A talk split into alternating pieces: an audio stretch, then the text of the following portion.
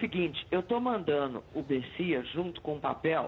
Papo de política. Quem manda sou eu. Eu tenho poder de veto ou você é um presente banana agora? O namoro com leva mais tempo acaba terminando num casamento sólido. Pessoal da técnica, vamos corrigir o problema do som. Então não é porque eu estou no meio de laranja podres que eu me contaminei. Glória a Deus! Tchau. Tchau, querida.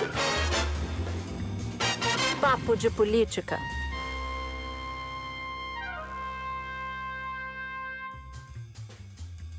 Papo de Política começa agora. Eu sou Natuza Neri e aqui comigo Júlia Duailib, Andréa Sadi e Maju Coutinho.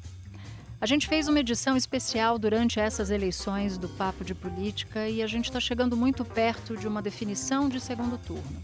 Mas vamos entender o que, que foi primeiro esse segundo turno todo, porque a gente já tem uns sinais que vão ficar, independentemente do resultado, nas 18 capitais do Brasil que tiveram, portanto, a segunda rodada ou a repescagem nessas eleições.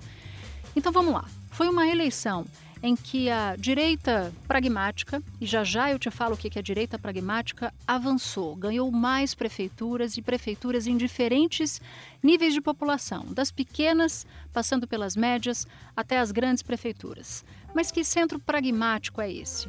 É uma direita tradicional. Não é a direita bolsonarista que varreu as urnas em 2018. É uma direita que já está aí no cenário político desde que o mundo é mundo.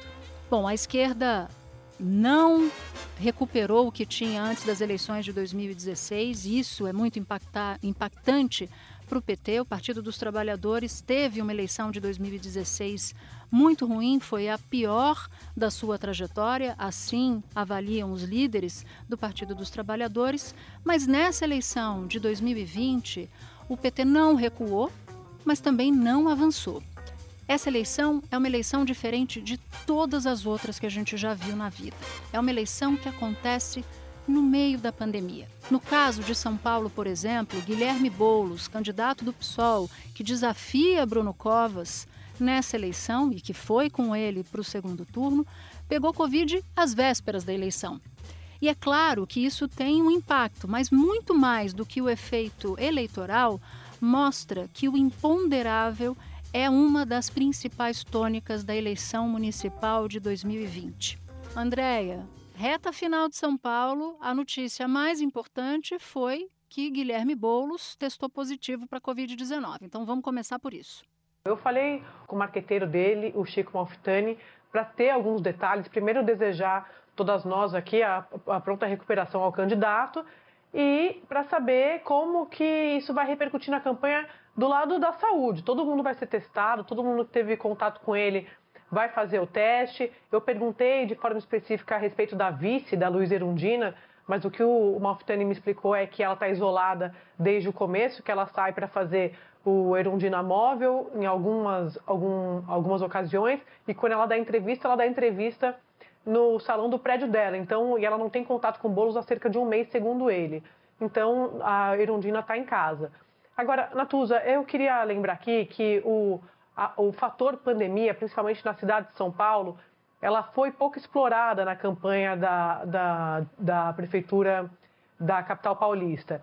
E a pandemia, como eu já falei algumas vezes aqui, ela é um assunto permanente que eles vão ter que, seja lá quem for eleito, eles vão ter que lidar com isso já na segunda-feira, eles vão ter que responder, já que até agora a gente não teve respostas consistentes, a respeito das novas medidas desses indícios de uma segunda onda ou de um repique, como a gente está vendo. O próprio Boulos, nessa nota de hoje, ao dizer que foi diagnosticado com a Covid, fala desses indícios da segunda onda, mas pouco a gente viu de lado a lado medidas ou pelo menos é, propostas mais concretas, porque eles temem que isso possa afastar uma parte do eleitorado. Então a pandemia é um tema com certeza e a gente sabe, Maju, Júlia, que tem é, outros candidatos também é, lidando com, com esse fato nas suas campanhas. E só para lembrar, Julia, o, o, Bruno Covas começou o segundo turno falando que não tinha segunda onda, minimizando essa ideia de que poderia haver segunda onda. Esse é um fato que eu me lembro bem já na primeira, nas primeiras declarações de Bruno Covas do PSDB, logo depois de receber a informação do TSE de que ele estaria no segundo turno. É, a pandemia impacta de duas maneiras a campanha de Bruno Covas, né? Primeiro, porque ele foi bem avaliado na condução da pandemia aqui, então o aumento da avaliação, da boa avaliação da administração dele, que foi o principal ativo dele nessa campanha, tem a ver com a condução da pandemia. As pessoas acharam que ele foi bem.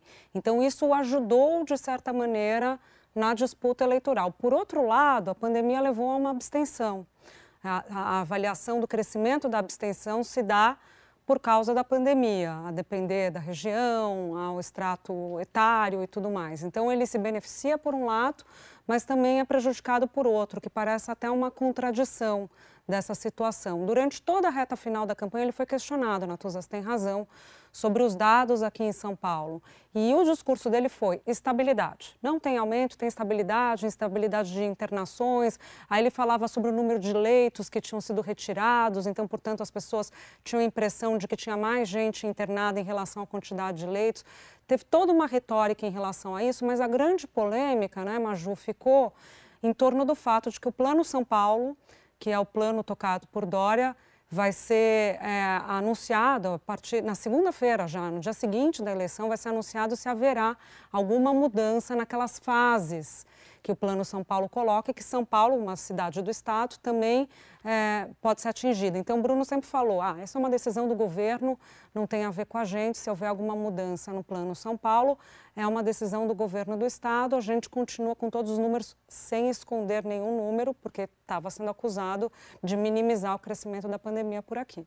Júlia, lembrando que você falou de abstenção, né, que o Bruno Covas é justamente forte entre os eleitores que fazem parte do grupo de risco, né, que são os idosos. Ele tem essa força mesmo muito associada também ao nome Covas, que é relacionado ao ex-governador Mário Covas, avô do Bruno. E, Júlia, não sei se a gente já começa aqui na Tusa e Sadi falando do Maguito disso. Vilela, né, Júlia, lá é, na prefeitura de Goiânia, que está internado com Covid-19 já há mais de mês, eu acho, se não me engano, já desde o mês passado nessa situação, foi para o segundo turno internado, né, Julia? É, fez uma traqueostomia essa semana, uma situação bem, é, assim, que não se esperava, né, não, não se imaginava ter um candidato que vai para o segundo turno internado.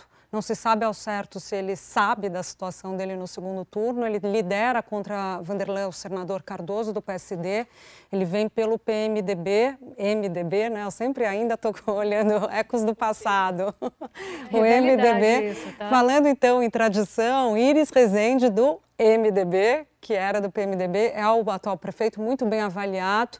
Então, Maguito tentou se colar nele, mas teve a doença, a doença no meio do caminho, pode ter despertado na avaliação, uma ajuda de algumas pessoas de Goiás, quem acompanha a política em Goiânia, que pode ter despertado uma certa compreensão, empatia, na verdade, a palavra melhor, do eleitorado e ele que tem uma, tá numa situação bastante complicada, duas irmãs já faleceram dele por causa da Covid-19, então uma situação bastante complexa e os adversários, inclusive no segundo turno, o senador Vanderlan, dizendo que poderia, inclusive, falar, pedir para a justiça dar um, é, um, fazer um questionamento sobre a capacidade civil dele mesmo, se ele está em condições e tudo mais por causa da doença, uma vez que ele está internado.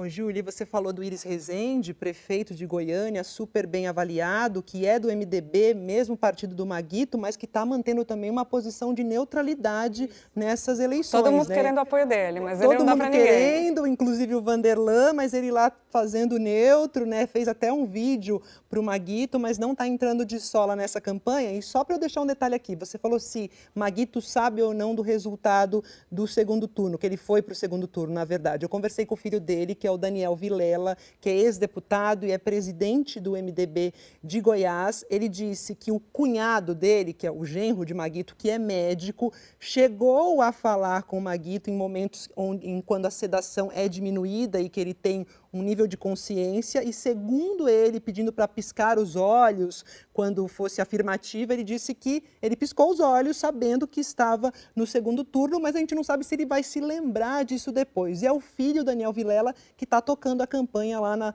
periferia ou por Goiás, com aquele hit lá, o homem disparou, viu, Natuza? Ele me contou. Que a gente falou no, no papo passado, retrasado, já não me lembro mais. A história da pandemia é uma das variáveis, das incógnitas dessa, dessa campanha. Por exemplo, aqui em São Paulo, ninguém imaginava que no dia, na véspera, na antivéspera da eleição, o candidato que faz oposição a Bruno Covas testaria positivo. E aí eu estava tentando medir, preparando a nossa apuração aqui para o papo, Sadi, como é que estava o, o, espírito geral, tanto na campanha de Bruno Covas quanto de Guilherme Boulos. E no caso de Bruno Covas, foi-se detectado ontem ainda um efeito muito estranho também, bastante imponderável e que foge, inclusive, à lógica. Mas como eleição e política não é uma ciência exata, a campanha de Bruno Covas começou a detectar o surgimento de um possível movimento, de um movimento que pode crescer ou pode ficar diminuto, de um voto que é o voto Boulos-Bolsonaro. Olha só que curioso. Começaram a circular posts nas redes sociais e um deles, a própria campanha de Bruno Covas me mandou dizendo assim: dia 29 não vamos votar, votar no afiliado de vocês, Covas não, 29 voto 50, que é o número de bolos. Ou seja, algo completamente fora do radar, assim como seria, como foi o, o teste, claro, de Covid de, de, de Guilherme Boulos. Isso me chamou a atenção nessa reta final, muito disputada, Bruno Covas à frente, de Guilherme Boulos, uma certa estagnação, uma certa estabilidade, mas esse movimento flagrou minha atenção, Andréia. Natuza, ainda bem que não é uma ciência exata, né? Porque a gente é de humanas, a gente não ia entender nada. Por isso que a gente gosta tanto de política. Você sabe que eu estava conversando com a turma da, da, do Bruno Covas e também com a turma do Boulos e no comecinho do segundo turno, as duas campanhas, de uma certa forma, brincavam na mesma linha, de que o presidente Bolsonaro ele tinha tanta é, inimizade e via o João Dória tanto como inimigo que ele, ele podia até preferir o Boulos à vitória do Bruno Covas, porque ele não queria dar essa vitória para o governador de São Paulo. Mas eu queria chamar, Natuza, você falou não dá para a gente medir o efeito do que está acontecendo nos números, né? não tem como a gente saber disso agora, principalmente sem o, o, o debate, porque a campanha do, do Boulos estava acompanhando estava de fato apostando nessa, nesse último lance, nessa última jogada da, antes da reta final, antes das urnas, para conseguir alcançar uma parcela da população que eles achavam que ainda dava para conquistar. Por quê? Porque, como a gente sabe, no primeiro turno, o Bruno, por conta do leque de alianças, tinha muito mais tempo de TV que o Boulos e no segundo turno o, o Boulos passou a ter o mesmo tempo de TV. A campanha do Boulos, por ser uma campanha que tem muito jovem, tem uma turma que de fato entende muito de internet, focou mais na área digital, mas viu a importância.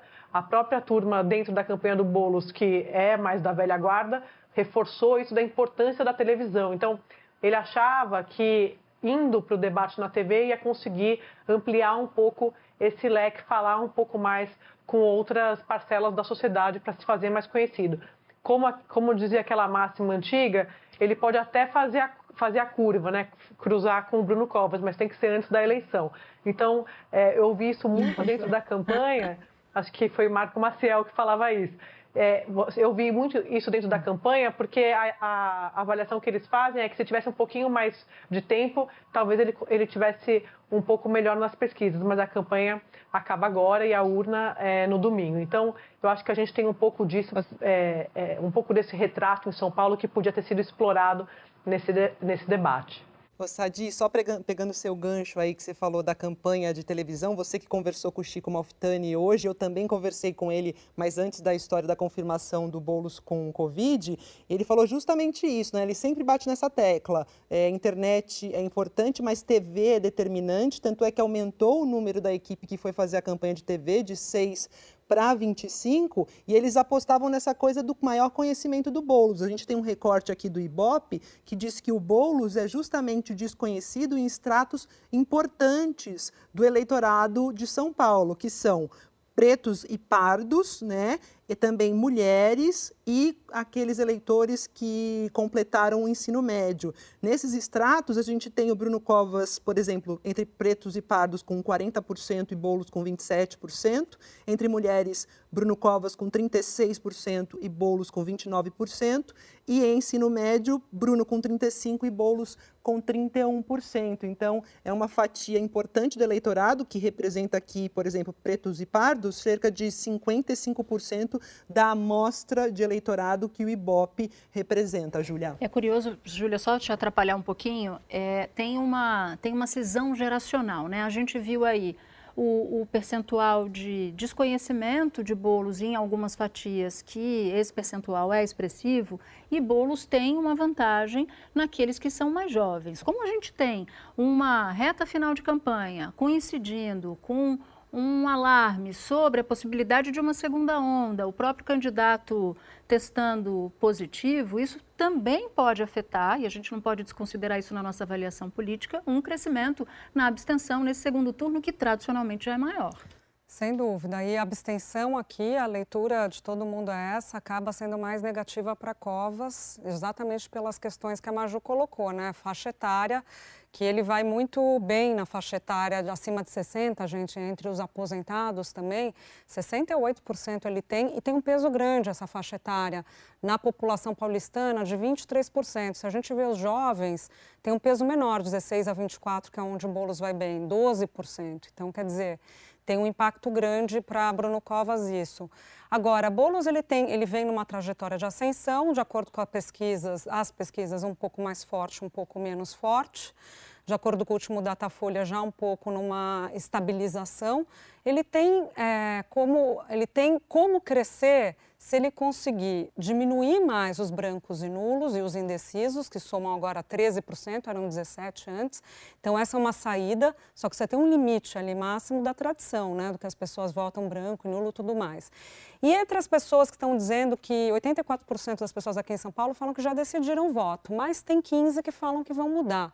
Esses 15, se de fato, tem toda uma lógica aí, de fato é, vão mudar, mudarem, eles dizem que a maior parte iria, vai, vai ser branco ou nulo, mas é, pode ir 19% para Bolos, 17% para Bruno Covas. Então esse é uma outra, um outro extrato em que ele se beneficiaria. Lembrando que a campanha hoje, gente, foi o último dia, né, no horário eleitoral. E na disputa na TV ficou muito clara ali as estratégias dos dois, né? Cova se colocando como alguém é, da, é, da experiência, um político com experiência, tentando puxar isso, tentando falar com os jovens. Vocês perceberam que tinha toda uma linguagem de hip hop na campanha dele, ele sem terno e gravata tal. E Boulos tentando se apresentar e com um discurso social e da mudança. Isso é importante. Agora, eu queria destacar para vocês um ponto, queria ouvir a opinião de vocês. Os dois falando muito da questão social. Achei interessante como se dá uma campanha de centro mais esquerda aqui, né? puxando. Você não tinha outros elementos de campanha que podem ser elementos que puxam mais para a direita, né?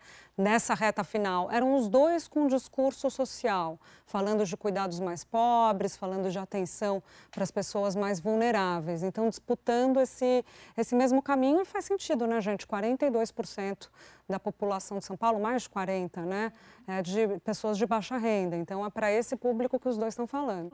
Agora, Andréia, teve, além de geração, né, essa decisão geracional, bolos com os mais jovens, tem um ponto dessa campanha que também chamou a atenção, que são os nós, os calos nos sapatos dos candidatos. E um dos principais, se não o principal de Bruno Covas, é o vice dele, que tem ali uma situação super obscura, é investigado por suspeita de envolvimento com máfia de creche, o que ele nega e o Bruno Covas o defende, inclusive, tem um BO de anos atrás feito pela mulher de violência doméstica, o que também nega, a mulher continua casada com ele. Enfim, essa é uma pedra no sapato que foi muito explorada nessa reta final. Eu acho que é o caso perfeito para a gente dizer que não existe vice decorativo, né, Natuza, Júlia e Maju. Nessa campanha de São Paulo, com certeza, Diria Michel a Temer. gente pode falar isso com tranquilidade. Você viu que eu já citei Marco Maciel, Michel Temer, eu tô assim, no fundo, tô, vale a pena ver de novo. Mas só antes de responder do vice, só fazer um complemento à Júlia, estou inspirada. O Ricardo Nunes, que foi a escolha do Bruno Covas, ela não foi a primeira escolha do Bruno Covas, quase como um resta um. Ele representa ali o PMDB, porque ele é, é o presidente do diretório em São Paulo, e ele acaba representando o, o grande arco de alianças que o Bruno Covas conseguiu juntar com a articulação do João Dória nos bastidores e com isso ele garantiu a estrutura, garantiu o tempo de TV. Então, o Ricardo Nunes foi escolhido depois de é, outros não terem sido levados ali até o fim a, a, sua, a sua intenção de virar vice. Isso dito, você tem razão, é uma pedra no sapato. A própria campanha no bastidor, de uma certa forma, admite isso, mas pondera exatamente a questão das, das alianças e repete que a política de chão de, municipal cobra o seu preço. Então, exatamente entrando nisso que eu falei a respeito dos, dos, do arco de partidos. Isso é uma coisa. Por que, que eu estou falando isso? Porque a própria campanha de Bruno Covas temia que isso fosse cada vez mais explorado, mas agora na reta final achava que já tinha atingido o seu teto, que poderia ter uma exploração ainda desse assunto no debate de hoje. E é, é eles achavam que isso podia ter um desgaste, mas não o desgaste suficiente para que o Boulos é, ultrapassasse o Bruno Covas. No caso do Boulos, como você falou, tem a Luísa Erundina, que foi escolhida, na verdade, é, é, é, diferente ali, porque na minha apuração, a Erundina que convenceu o Boulos a, a, sair candidato a prefeito. Uma vez que eles conversaram na casa dele, ele brincou com ela falando: Eu saio se você for a minha vice. E aí a Erundina foi colocada ali exatamente para rebater esses argumentos de que Boulos nunca teve uma experiência no executivo, numa administração, ela, e ela poderia compensar esse tipo de ataque, porque ela já foi prefeita, enfim, tudo aquilo que a gente sabe. Então, a, a campanha do Boulos usou a Erundina como um atrativo o tempo todo, a gente sabe disso. Ele fala dela o tempo todo. No caso do Bruno Covas, ele passou a ter que falar do, do Ricardo Nunes, mas para defendê-lo. Maju, tem um, tem um recorte interessante. Eu adorei esse bastidor da Andrea. Foi um dos melhores bastidores dessa da nossa pauta para o Papo de Política, porque ele ajuda a entender como se deu essa, essa história. E eu queria falar um pouquinho sobre o quanto de esforço financeiro se colocou nessa reta final, nessa campanha toda, aliás, não só a reta final entre Bruno Covas e Guilherme Boulos. E eu sei que você tem esse, esse recorte, Maju. Tenho sim, Natuza. Só deixa eu pegar um gancho da Sadi, que ela falou da Erundina atraindo. A Erundina também atraiu ataques, viu? Saiu um levantamento hoje, a gente já falou no podcast disso, mas saiu um outro hoje com relação ao segundo turno sobre os ataques às candidatas mulheres. Primeiramente, eu quero dizer que das prefeituras aí do segundo turno, são 114 candidatos, apenas 20 mulheres. Manuela Dávila lidera o topo lá do PCdoB de Porto Alegre com ataques e Luiz Erondina, que é vice, está no terceiro lugar depois de Marília Reis, chamada de caduca, vovó, velha. Marina Silva, que apoiou Manuela Dávila lá no, em Porto Alegre, também chamada de tartaruga, velha, feia. Então é importante a gente ressaltar isso, esses ataques a mulheres nas campanhas, mulheres que são poucas, como a gente viu. Voltando a falar de gastos, Natuza, é o seguinte, ó. Bruno Covas, despesas pagas para a campanha aqui em São Paulo, dados do TSE, 15 milhões de reais de despesas pagas. Guilherme Boulos, 1 milhão 200 mil reais. Inclusive, o Chico Malfitani falou que ele nunca fez campanha também. Então, cara, ele nem sabe o que é fazer uma campanha com 15 milhões de reais. Enfim, a campanha dele sempre foi mais barata. E se pergunta, e eu pergunto até para vocês também, por que, que campanha tem que custar tanto, gente? Júlia, essa, essa história de, de, de gasto, do efeito, do, do resultado que você, do sacrifício financeiro, por assim dizer, que você coloca numa, numa campanha, conta muito, sobretudo numa eleição em que você precisa de tempo de televisão, precisa falar com o maior número de gente, mas tem que ficar mais em casa em razão da pandemia. Total, sem dúvida. André, eu queria só, você estava falando dos vices, Lembrando que São Paulo tem uma tradição de vice enorme, né? Alckmin foi vice de Covas, Kassab foi vice de Serra, Márcio França foi vice de Alckmin. Então, quando você fala vice em São Paulo, você tem esse... É, Covas é vice de, foi vice de Dória, então você tem essa memória de que os vices de fato acabam exercendo poder. Queria falar para vocês um pouquinho sobre o presidente Jair Bolsonaro no segundo turno. No primeiro turno havia uma resistência enorme, né? Havia uma resistência, não. O resultado do primeiro turno mostrou que ele não foi um bom padrinho político. Nesse segundo turno, ele evitou é, é, apoiar as campanhas no geral, inclusive que tinham, as que ele tinha apoiado no primeiro turno, como a de Capitão Wagner em Fortaleza, ele se manteve mais distante, Eduardo Braide, em São Luís. E agora, gente, no segundo turno, ele apoiou três candidaturas especificamente. Ele apoiou candidatura, em Rio Branco, de Tião Bocalon, que está super bem nas pesquisas de intenção de voto, não será um problema, não vou chamar ele de pé, de pé frio, porque é muito improvável que não vença. Ele também pegou uma campanha em Anápolis para apoiar, também por lá está muito bem o candidato que ele está apoiando, quer dizer, também não tem chance de ser chamado de pé frio, e pegou uma outra campanha para apoiar três, portanto, em São Gonçalo, onde a disputa está mais difícil é contra um candidato do PT, ele usa muito essa retórica de precisamos derrotar o PT. Aqui no Rio, você teve um, uma tentativa agora nesse segundo turno. Vou falar rapidamente, porque eu sei que o nosso tempo está acabando e eu quero falar de Fortaleza também. Você teve uma tentativa de o Marcelo Crivella conseguir um novo apoio do presidente Bolsonaro. A Júlia falou no, no primeiro bloco do, da participação do Bolsonaro ou da ausência dele. O Crivella tentou reforçar isso. Chegou aí para Brasília, gravou um vídeo é, com um monte de fake news atacando o Eduardo Paes, falando de pedofilia nas escolas, ao lado, inclusive, do deputado federal Otônio de Paula, que é investigado lá no Supremo Tribunal Federal. E aí é, ele não conseguiu esse vídeo. Por quê? Porque dessa vez o presidente, apesar de apoiar o Crivella e estar tá com ele e, e pedir voto nele nessas lives, ele achou que não precisava entrar tanto numa campanha que, na avaliação do governo, está é, tá praticamente é, derrotada. E ele não tem uma inimizade com o Eduardo Paes, como acontece em São Paulo com o Bruno Covas.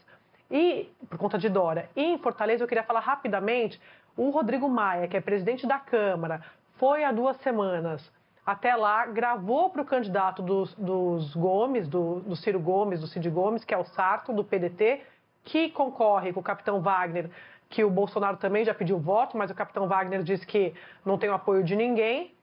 E o Rodrigo Maia conversou com o Ciro Gomes sobre vários assuntos e para muita gente também já foi uma sinalização para 2022, essa coisa que a gente diz o tempo todo aqui no, no papo, a respeito de uma aliança de centro. Claro que até 2022 tem 100 anos, mas é importante é, é essa movimentação toda.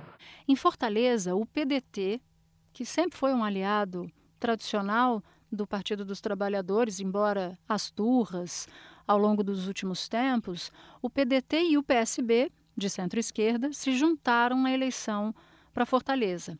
Assim como o PDT e o PSB, só que com a diferença que o PSB em Recife é cabeça de chapa, também se juntaram em Recife. E onde é que estava o PT nessa história toda? Alijado dessa coligação. Parece pouco, mas a eleição de Fortaleza e a eleição de Recife, por exemplo, vão definir muito da relação do PT com esses tradicionais aliados do passado. Ou seja, eles se agrediram tanto e eles se atacaram tanto ao longo do último período, e Recife é a prova disso. João Campos, do PSB, com uma vice do PDT, foi rival de Marília Reis, do Partido dos Trabalhadores em Recife. A campanha foi tão tão baseada no ódio que é muito provável que fiquem vários esqueletos no armário depois disso tudo, quando essa caravana da eleição passar. Bom, e eu queria fazer o, a nossa trilha da semana, mas como a gente está no momento de eleição, todas aqui decidimos que seria uma trilha só. Tem candidato que espera a onda acontecer e às vezes não acontece. Tem candidato que tenta fazer a onda, mas só consegue formar uma marolinha. Então, a trilha sonora do Papo de Política desta edição especial, a última da temporada de eleições, é Onda, onda, olha a onda. Onda, onda, olha a onda. Ó, oh, você me desculpa a afinação, mas é o que temos para o momento.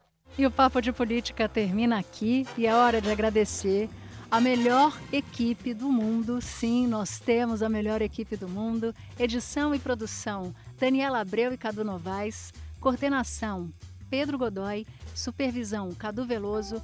Trabalhos técnicos: Sonoplastia do Super Emanuel Lima, supervisão técnica Daniel Silvério e Camila Zainotti. E eu agradeço aqui a sua companhia nesse tempo todo, nesses episódios todos, exclusivos especiais sobre eleição. Até o próximo episódio.